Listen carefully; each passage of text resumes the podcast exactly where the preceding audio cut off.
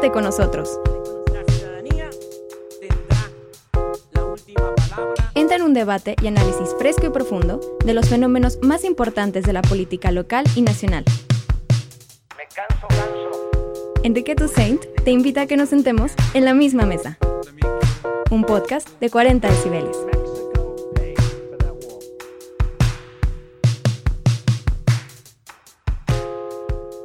No hay fecha que no llegue ni plazo que no se cumpla.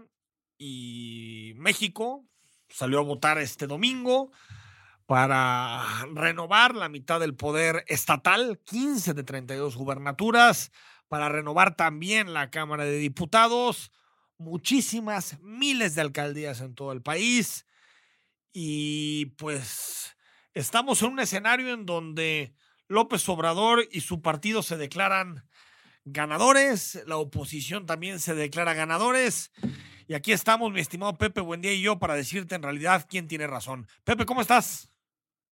¿Cómo estás, mi querido Enrique? Un gusto, un gusto. Y aquí emplazados con Carlos la semana pasada para ver cuál fue la voz de las urnas, cuáles sus principales mensajes. Ahora sí ya no hay especulaciones, ya no hay encuestas, ya no hay nada, ahora sí ya habló la ciudadanía. A ver, Pepe, de entrada, eh, datos. Eh, el presidente, su coalición, que se integra de Morena, el PT y el Partido Verde Ecologista de México, superan la barrera de los 251 diputados y por lo tanto tienen mayoría absoluta. Es cierto que pierden algunos escaños, pero si uno ve el contexto en general, Pepe, lo que pasó con la pandemia, la caída económica, la inseguridad, la violencia del país, los escándalos diarios, pues parece que al presidente le salió barata, ¿eh? Yo creo que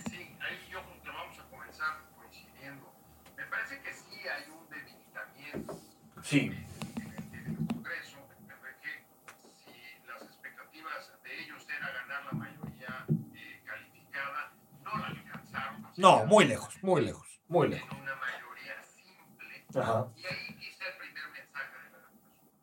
La alta participación, Enrique, histórica, Sí. no se veía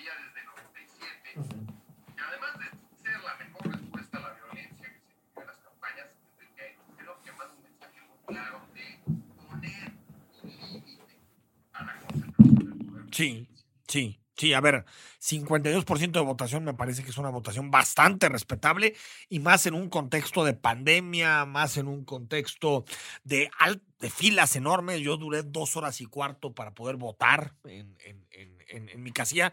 No sé a ti cómo te fue de colas. Pues mira, fue una cosa interesante. A mí particularmente no me tocó mucha cola, Ajá. pero desde temprano salí, vi, fui a hacer recorridos por casillas de la Ciudad de México. Estuve en Benito Juárez, estuve en la Cuauhtémoc, estuve en Álvaro Obregón y lo primero llama mucho la atención la cantidad de gente. Había unas colas, Sí, Enrique, nunca te fácil de listas. 50 a 100 metros.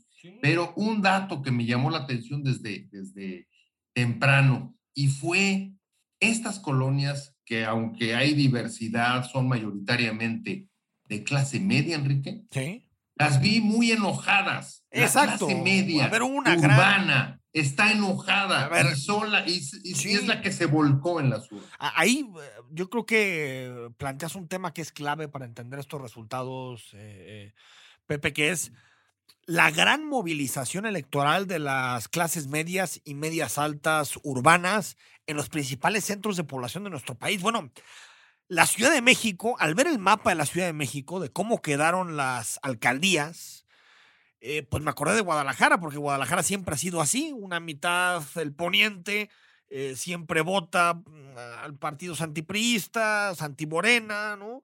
Y el oriente, aquí decimos de la calzada para acá y de la calzada para allá, eh, y el oriente eh, suele ser de un voto distinto, en este caso mucho más cercano a Morena. En la Ciudad de México algo así se ve y en Monterrey ni hablar, me parece que, ¿cómo le podemos llamar, Pepe?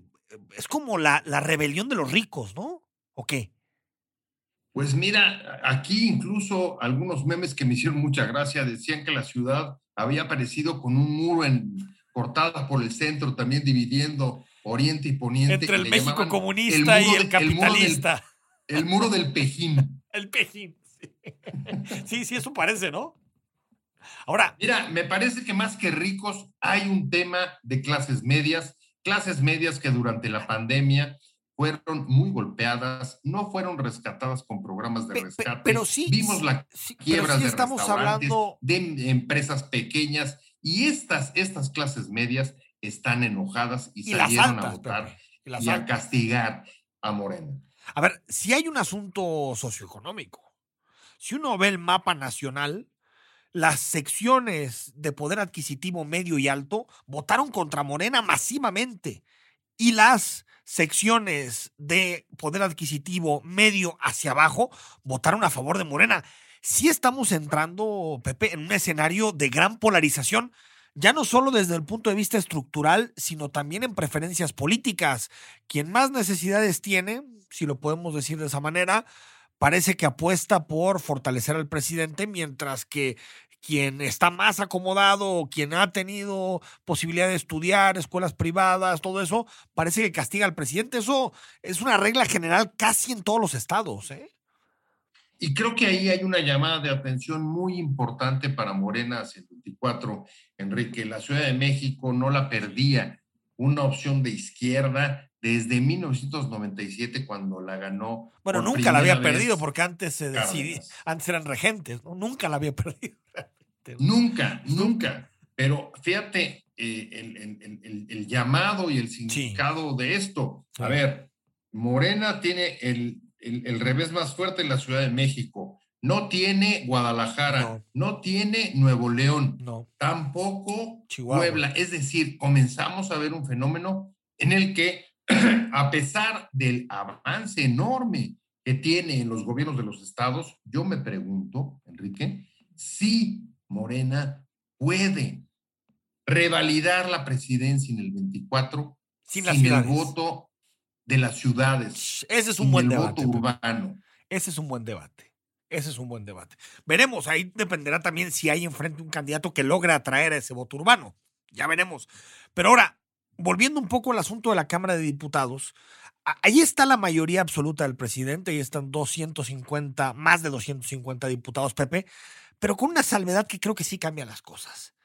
Ahora depende del Partido Verde. Necesita al Partido Verde, al Partido de los González, para mí, el partido más corrupto del país, que más que ser un partido me parece que es un consejo de administración que sabe muy bien eh, colocarse en cada proceso electoral. Estuvo con el PAN, después fue más peñanetista que Peña Nieto y ahorita eh, eh, encuentra la coyuntura para ser el aliado que necesita López Obrador en el Congreso. Ahora, ese apoyo cuesta, cuesta mucho dinero, cuesta mucha corrupción.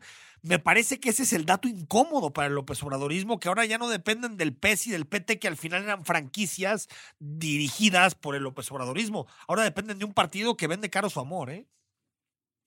Yo creo que ahí está una de las principales interrogantes del control político hacia la segunda mitad del sexenio. En efecto, pierde la mayoría calificada en el Congreso, pero retiene el control de la Cámara. Pero el control lo obliga ahora a negociar y a buscar acuerdos con otros partidos para poder eh, e- echar para adelante desde el presupuesto hasta las reformas Sí, sí. que eh, quiera consolidar con su cuarta transformación. Y en efecto, el Partido Verde se nos atraviesa como el Partido Bisagra, aquel que puede ser la, la diferencia a la hora de formar mayorías. Esta es la gran paradoja, Enrique. Un proceso eh, democrático como el que estamos viviendo, en el que la ciudadanía pone límites y le dice al presidente, queremos que no te vayas por tu cuenta, sino que te sientes y hables, negocies y acuerdes, busques consensos, resulta que los va a poder hacer con el partido más mercantilizado que ha tenido la democracia mexicana. Yo cuando pienso en PBM, pienso en negocio, Claro. pienso en Claro. dinero. Piensas en el niño verde y, el, y los maletines de dinero, ¿no?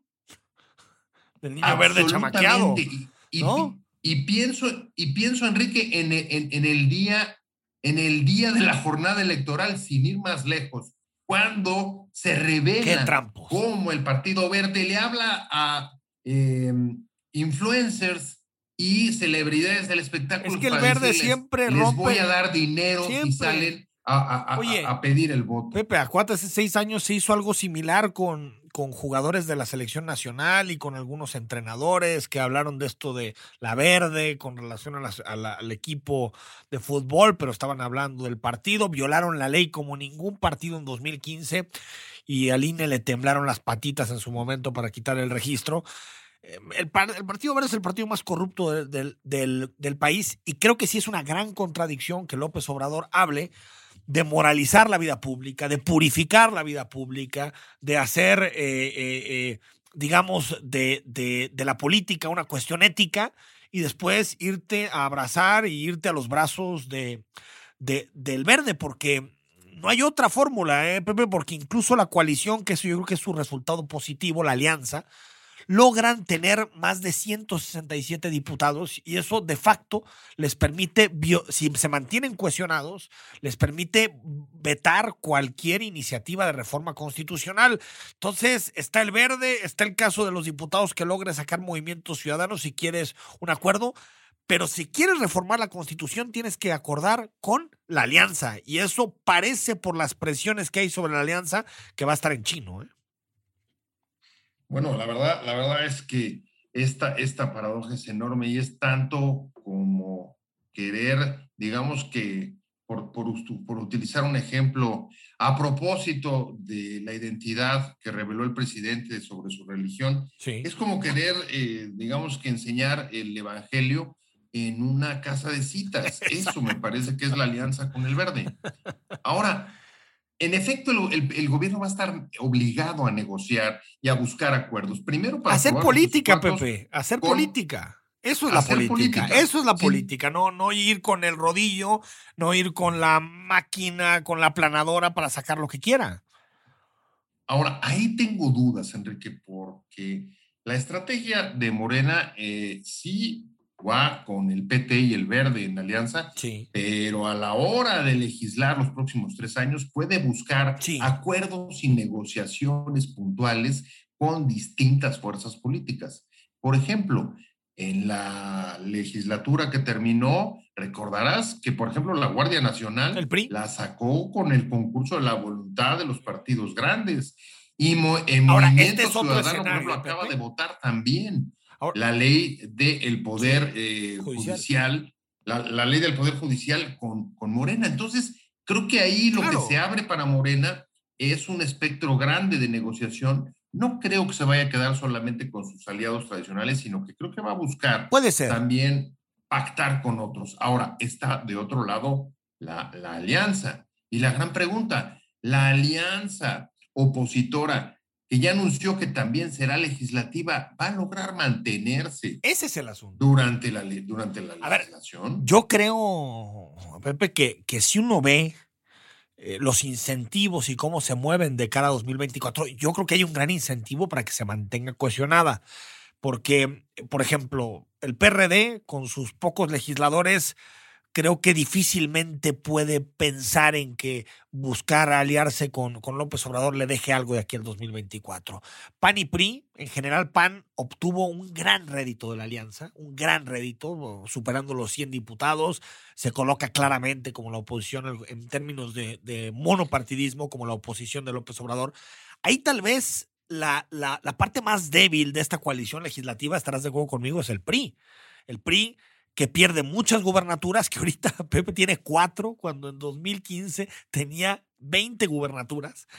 Y ahí sí puede haber una, una gran huida de priistas a buscar apoyo en, en, en, en, en Morena, buscar candidaturas, buscar un proyecto ganador de cara a 2024. Y ahí sí podría tener, eh, digamos, problemas la alianza para mantenerse cohesionada. En las elecciones estatales, Enrique, en efecto, hay un avance y quizá el triunfo más importante de estas elecciones intermedias para Morena Sin ¿Qué? duda. Sin duda. logra consolidarse, logra consolidarse como un partido nacional, pero todo lo que gana Morena es a costa del PRI. El PRI sí ve reducida su fuerza territorial de una manera importante. Y en este momento me imagino que Alejandro Moreno está en medio de una tormenta eléctrica entre algunos que seguramente le reclaman ese retroceso en los estados y otros que eh, dentro de su partido le reconocen el haberse subido a la alianza opositora. Y la gran interrogante, en efecto, Enrique, es si va a lograr, A lograr mantenerse el PRI en ella a lo largo de la legislatura o, o eh, digamos que incrementará sus acercamientos, que ya los hay en algunos estados, claro. algunos gobernadores con Moreno. Sí, a ver, y, y yo creo, Pepe, que eh, al PRI lo que siempre le quedaba luego de derrotas en la elección presidencial, en particular 2000 y, y 2018, era ese gran poder territorial de los virreyes, de los gobernadores priistas, y ahora no queda casi ninguno, ¿no? Quedan cuatro, y en el caso de Morena llega ya a 19 gubernaturas, es decir, eh, Pepe, que estamos en un escenario muy distinto, estamos en un escenario en donde el poder territorial es fundamental. Tú sabes que para ganar la elección presidencial no solamente es tener un buen candidato, tener un partido nacional, sino también tener gobernadores que permitan armar una estructura medianamente competitiva. Entonces me parece que en ese sentido el, el choque por las gubernaturas queda clarísimo que se lo lleva Morena. Ahora con, con yo creo que dos matices. Uno, que me parece importante, que es eh, eh, Nuevo León y, y, Movimiento Ciudadano se queda con Nuevo León en una paradoja porque gana Samuel García la gubernatura, pero no gana ni un solo distrito. Es decir, va a meter tal vez algún diputado a través de la vía plurinominal, uno o dos, pero básicamente se va a topar con una realidad como la del Bronco, que llegó como independiente sin apoyo legislativo, entonces va a ser un gobernador cuasi independiente en ese sentido. Y un segundo matiz que también me parece eh, eh, importante, Pepe, que en todos los estados o en la mayoría de los estados, al final se cerró mucho más de lo que se pensaba. Morena logra sacarlo a través de, de sus candidaturas, pero estuvieron muy cerradas, muy apretadas. Incluso estados icónicos para la izquierda como Michoacán se apretaron. Entonces tampoco fue al final un paseo de domingo para, para, para Morena en los estados, aunque sí, en datos se lleva la mayoría, sin duda. Bueno, si me lo permites llevar a ti que te gusta el fútbol, a un esquema, a un esquema de, digamos, de, de, estrategia futbolística. No sé si recordarás aquel, aquí, aquel, aquel catenacho que jugaban sí, los, italianos, los italianos de cerrarse abajo de la media cancha y lanzar contragolpes fuertes que les permitieran sorprender. Creo que esa fue un poco la estrategia que siguió la oposición, tanto en el Congreso sí. como en los estados en los que fueron en alianza y le permitieron justamente debilitar la fuerza que traía Morena, que parecía imparable en el Congreso, así como también en algunos estados que han sido bastiones de eh, la izquierda, como por ejemplo el caso de eh, Michoacán. Y ahí me parece que eh, el, juego de contragolpe jugó de una manera distinta dependiendo del estado. En algunos casos se cerró, como tú dices, y es el caso de Michoacán, aunque ahí hay que también agregar, digamos que de divisiones en la propia defensa sí, de la oposición. Sí, sí. Pero hubo otros estados en los que las encuestas nos van a quedar a deber mucho, muchas explicaciones, Totalmente. Enrique, porque, por ejemplo, Campeche decían que estaba cerrada. Finalmente terminó cerrada, pero hay otros como, como Sonora. Sonora decían que iba cerrada, nada de cerrada. 10 puntos. 10 Sinaloa, puntos le terminó sacando. También decían que iba cerrada, pues nada de cerrada. Y luego el caso que hablábamos de la Ciudad de México. ¿Quién habló antes de la elección de que eh, pudiera haber un derrumbe de casi media ciudad? Es impresionante. ¿eh? Es impresionante. O sea, yo creo que en un. En general, digo, eh, marcas muy bien dónde las encuestas fallaron. Me parece que Sonora es un caso clarísimo en donde las encuestas eh, eh, fallaron o las encuestas empezaron a ver una cercanía entre, entre Durazo y el, y, el, y el Borrego Gándara que en realidad no existía, no existía en la práctica. Eh, pero en el caso de la Ciudad de México, yo creo que le duele especialmente al presidente, eh, estimado Pepe, porque es el centro, es el corazón de su proyecto político, por supuesto que el sur también, pero en términos políticos es ahí, en el centro del país. Y el hecho de que de pronto te levantes con media ciudad eh, girando hacia la derecha, porque la mayoría o muy buena parte de ellos son eh, vinculados con el Partido Acción Nacional, yo creo que nadie se lo esperaba, ¿eh? Nadie. Yo, y yo creo, Enrique, que ese tiene que ser el laboratorio de enseñanzas y lecciones para Morena y el presidente. ¿Qué tenemos, por ejemplo, en la Ciudad de México? Una tenemos un proceso para la elección de candidaturas que fue muy controvertido y dejó muchísimas heridas. La jefa de gobierno impulsó una estrategia de alianzas con viejos perredistas como Bejarano, que puso muchas de las candidaturas que perdieron, y lo utilizó esta estrategia para sacar de la ciudad algunos eh, enemigos hacia el 24 como Ricardo Monreal. Entonces, ahí hay una parte, digamos, de decisiones estratégicas electorales, pero también está la em, respuesta y el castigo de la ciudadanía por escándalos y mala eh, respuesta de las autoridades, como por ejemplo la línea 12 de... Totalmente, totalmente. Y también está el costo tan alto que significó para la clase media la falta de ayudas, de la pandemia. apoyos En la pandemia. durante la pandemia, pequeñas, medianas industrias, restaurantes, etcétera. Sí, porque, a ver, no, no sé cómo lo ves tú, pero más que un voto de castigo, o eso es lo que yo interpreto, más que un voto de castigo a la jefa de gobierno per se, es un voto de castigo a López Obrador. Bueno, la verdad es que desde un ¿No? principio esta, esta elección se presentó En como esos un términos. referéndum so- sobre los resultados del gobierno Porque de López Obrador. Claudia Sheinbaum tiene un impacto muy fuerte en su popularidad tras lo que ocurrió con- con- con el metro, Con la línea 12. con la línea 12, pero en general antes de eso había venido subiendo en sus niveles de aprobación, llegando a los 60, Mitowski lo tenía en los 60. Me parece que estas zonas de la Ciudad de México, como hay zonas en Guadalajara, todo el poniente de Guadalajara, todo Monterrey, sale a votar en contra del presidente, sale a votar en contra y decir, no nos gusta lo que está haciendo el presidente. Y de regreso, lo que López Obrador responde en la mañanera, en lugar de entender el mensaje que, que debe de hacer un político, escuchar, fifis, fifis, la guerra de los medios. Eh, no se preocupen, fifis, ya viene el asunto de la revocación de mandato en 2022.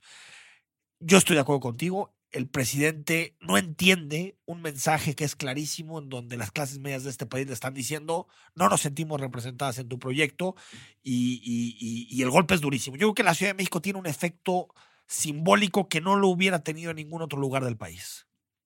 Sin duda, y yo creo que ahí justo, justo Enrique, lo mencionas hace un momento, lo que queda después de del mensaje de las urnas es la respuesta de los gobernantes.